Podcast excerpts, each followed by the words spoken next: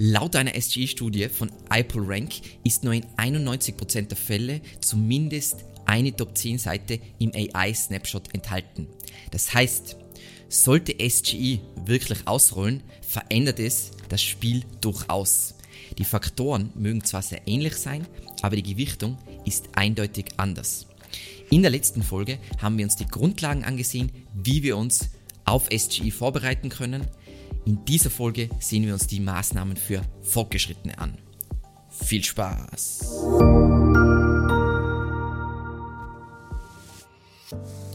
Die Google SGE Prepping Checkliste für Fortgeschrittene. Nummer 1. Biete in deinen Inhalten einzigartige Informationen oder eigene Daten. Egal, ob wir jetzt über Information Gain, Thought Leadership oder eigene Daten sprechen, du brauchst in deinen Inhalten Inhalte, die es sonst nirgendwo gibt. SGE scheint wirklich ganz speziell danach zu suchen und dich dann im AI-Snapshot anzuzeigen. Weil, was wir ja wissen, wenn wir jetzt zum Beispiel, wir sprechen über Featured Snippets, dann ist es ja so, du musst in den Top 10 eigentlich ranken, damit du ein Featured Snippet bekommst. Bei Google SGE wissen wir ja, dass auch viele Ergebnisse, die dann im Karussell angezeigt werden, nicht in Top 10 sind. Und genau solche Nuggets können dich, diese einzigartigen Informationen, einzigartigen Daten können dich dort hinbringen.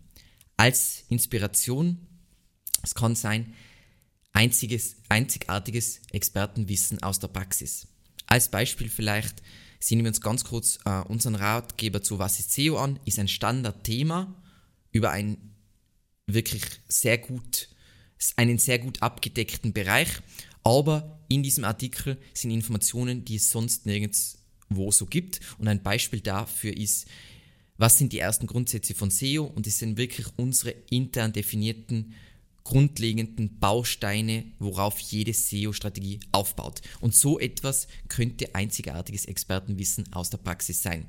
Dann ganz klassisch kann jeder machen, easy peasy, Marktforschung, Umfragen, äh, du machst tief, wirklich tiefschürfende Recherchen, wo du dir komplexe, komplexere Dokumente anschaust, ähm, in der, im Video über Information Gain zeige ich ganz viele Quellen, die du verwenden kannst, die sicher eigentlich niemand sonst verwendet. Du kannst aber auch einzigartige äh, oder du kannst staatliche Daten einzigartig aufbereiten. Es gibt ganz viele Websites für jedes Land, wo du dir Daten ziehen kannst, die wieder einzigartig kombinieren kannst und das ist dann wieder das Einzigartige in deinen Inhalten. So. Nummer zwei. Erweitere deine Inhalte um persönliche Erfahrungen, authentische Einblicke und User-Generated Content. Wir wissen ja aus einer früheren Folge, das Konzept EAT ist erweitert worden um ein weiteres E, und zwar Erfahrung. Und was wir ja im letzten, was wir in den letzten, sagen wir mal, sechs, sieben Monaten sehen, ist Google hat an irgendwelchen Schrauben gedreht, sodass der Algorithmus persönliche Erfahrungen und authentische Einblicke von echten Menschen bevorzugt. Und sie haben ja nicht nur hier am Ranking gefeilt, sondern sie haben ja eigene, eigene neue SERP-Funktionen ausgerollt, die zeigen wollen, Menschen wollen von Menschen hören. Warum? Etwas vereinfacht ausgedrückt, aber einfach damit auch Zuseher, die nicht so tief im Thema sind, verstehen, was gerade los ist. Also, was passiert gerade? Das Internet, die Welt wird mit KI-Content, KI-Inhalten überflutet. Weil die meisten Menschen, die meisten Unternehmen kapieren nicht, warum es eigentlich beim Marketing geht, warum man Marketing macht. Man will ja, man will Aufmerksamkeit äh, generieren, man will herausstechen. Mm, wenn man jetzt diese Strategie fährt, die wir jetzt gerade beschrieben haben, wenn alle gleich sind, dann gewinnt niemand, beziehungsweise der mit der höchsten Domain-Autorität. Das heißt, wenn du jetzt schon ein sehr starker Player bist, oder sagen wir mal, du bist schon das Monopol in deiner Branche, dann kannst du diese Schiene fahren und mit ein wenig Glück kommst du damit weg. Für alle anderen ist diese Strategie natürlich katastrophal, wenn, weil wenn du schon einen Rückstand hast und dann machst du was, wo du dich null äh, unterscheidest zu Millionen anderen, nicht besonders schlau. Ähm, bei diesem Thema KI-Content kann man es verwenden, um, um, um Sachen zu beschleunigen, effizienter zu gestalten, etc. Definitiv unglaublich wichtiges Tool, würde ich auch niemand sagen. Aber wie es jetzt verwendet wird, die Masse liegt immer falsch. Schnell, einfach, ohne Leistung ist das, worauf die Masse seit Jahrtausenden immer wieder reinfällt. Also das ist jetzt nicht generative KI, sondern wenn ich Leuten etwas verkaufen will, dann sage ich schnell, einfach, ohne Leistung. Aber was Leute nie verstehen, wenn es das geben würde, dann würden es alle machen und dann würde keiner Ergebnisse haben. Dementsprechend ist jetzt die allerbeste Zeit in Content zu investieren, der kein KI-Durchfall ist. Ähm, es ist ja, war ja vorher schon so, 99% aller Inhalte sind Müll. All die ganzen Newsletter, die ganzen Blogs, alles Trash, die ganzen Unternehmensnews kannst du alle in die Tonne kicken. Jetzt ist eigentlich ein Zeitpunkt, wo du, das heißt nicht, du darfst kein KI bei der Content-Erstellung verwenden, aber es geht darum, wie du es verwendest. Es gibt einen ganz tollen Artikel vom uh, Ross Simmons, Why Creating Unscalable Content Amidst the Rise of AI is the Right Move, der sehr gut erklärt, wie das auch deine Strategie sein kann. Du solltest natürlich KI verwenden, um Sachen effizienter zu machen, Sachen, die früher nicht skalierbar waren, zu skalieren, aber du willst dabei nicht verlieren, wer du bist, weil überleg dir das, ähm, glaubst du, mehr KI-Content ist die Strategie von deinem Unternehmen? Also muss man ganz einfach Sachen überlegen. Glaubst du, dass Journalisten deinen KI-Content zitieren, den ChatGPT auch direkt so ausgibt? Also macht überhaupt keinen Sinn. Und vielleicht als, als zerstörendes Argument für diesen Punkt, schaut euch die Entwicklung vom Traffic in den letzten sieben, acht Monaten von Reddit an. Hier passiert gerade etwas und das muss jeder auf dem Schirm haben. Und dann kommen wir zu drittens, mache aktiv digitale PR und sorge für Bass rund um deine Marke. Ähm, in Zeiten von KI wird Reputation und die Autorität deiner Marke, deiner digitalen Marke, nochmal mehr an Bedeutung gewinnen. Warum? Ganz einfach, weil sich natürlich das Content-Spiel jetzt maßgeblich ändert. Jeder kann mehr Content rausballern, mehr und länger. Und das mit minimalen ähm, Kostenaufwand. Und Google muss natürlich entscheiden, hey, ähm, was, was soll jetzt angezeigt werden? Und dabei helfen natürlich Nutzersignale.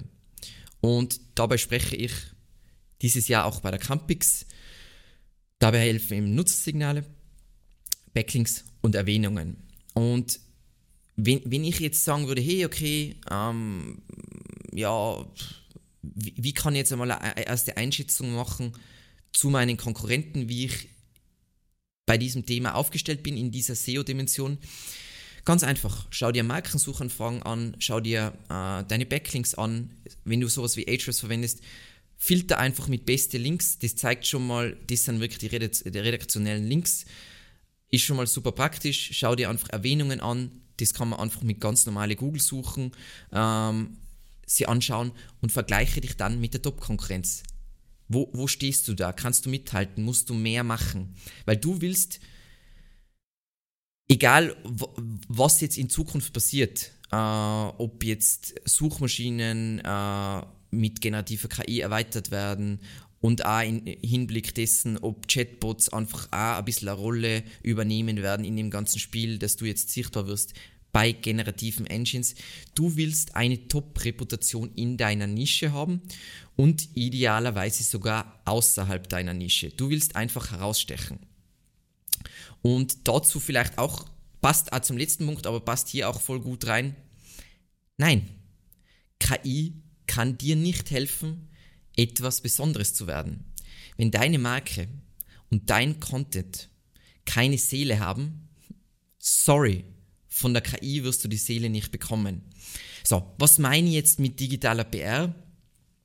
Du willst einfach aktiv dafür sorgen, dass positiv bzw. in deinem gewünschten Kontext über dich gesprochen wird. wird. Ähm, du willst in relevanten Medien vertreten sein und hin und wieder sogar in wirklich den großen, generischen, allgemeinen Top-Medien vorkommen. Du willst Journalisten Expertenkommentare liefern zu deinen Themen und tangentialen Themen, ihnen spannende Stor äh, Storylines pitchen, basierend idealerweise auf den eigenen Daten, wie wir vorher besprochen haben, und einfach als wertvolle Quelle zitiert werden.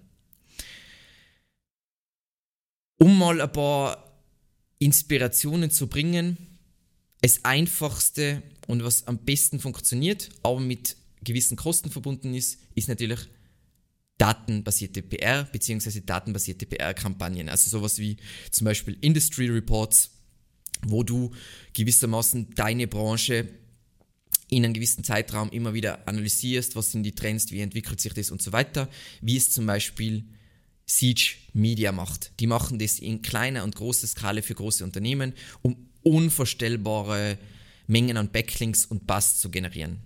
Oder der ultimative Klassiker, du machst Outreach. Du hast gewisse Fokusthemen, die du bei deinem Unternehmen oder wie du dich als Unternehmen positionieren willst und pitch die an für dich relevante Medien, um hier Exposure zu kriegen und vor allem auch Zielgruppen zu erreichen, die du vielleicht noch nicht erreicht hast. Das ist was, jeder, der im SEO ist, der ist meistens so, aber es gibt Leute, die du nicht erreichst durch SEO. Also, oh mein Gott, ich habe es gesagt, es gibt Leute, die du nicht erreichst über SEO, aber deswegen ist digitale PR auch wichtig. Oder was du machen kannst, ähm, was auch gut funktioniert, ist reaktive PR. Ähm, du schaust dir einfach an, was sind so globale Trends oder Trends in deiner Branche, an die du dein Unternehmen quellen, äh, ähm, äh, koppeln kannst, gewisse Weise durch Expertenkommentare und mit denen du dich nach oben ziehen oder schwemmen lassen kannst. Ähm, eben ein Beispiel von uns äh, oder ein Beispiel für datenbasierte PR sind zum Beispiel unsere Digital Marketing Insights ähm, wo es uns zentral nicht darum geht, Backlinks zu generieren. Es geht uns darum, äh, geht darum, dass wir anders wahrgenommen werden, als wir vorher wahrgenommen wurden. Und das ist, glaube ich, ganz wichtig in dieser neuen Welt zu verstehen. Dieses Thema Digital PR wird uns dieses Jahr auf diesem Kanal noch sehr viel mehr begleiten, nur dass du darauf vorbereitet bist. Es wird ganz viele Folgen geben, wirklich zu den Subthemen ähm, und natürlich ein Hauptaugenmerk äh, dabei ist natürlich auch Backlinks zu generieren, aber auch diese ganzen Effekte zweiter Ordnung, die so wertvoll sind. Und das war es auch schon wieder. Ich weiß, das waren jetzt keine Quick Wins, das waren alles etwas komplexere Themen und vielen wird das auch nicht so gefallen, aber darum geht es auch nicht immer. Weil wenn man langfristig erfolgreich sein will, kann man einfach nicht nur die Basics, die Quick Wins machen. Wenn du lernen willst, wie du auch in Zeiten generativer KI gefunden wirst, abonniere unbedingt unseren Kanal und aktiviere die Glocke, damit du keinen, keine wichtigen Einblicke verpasst. Und ansonsten vielen, vielen Dank wieder fürs Zusehen und bis zum nächsten Mal.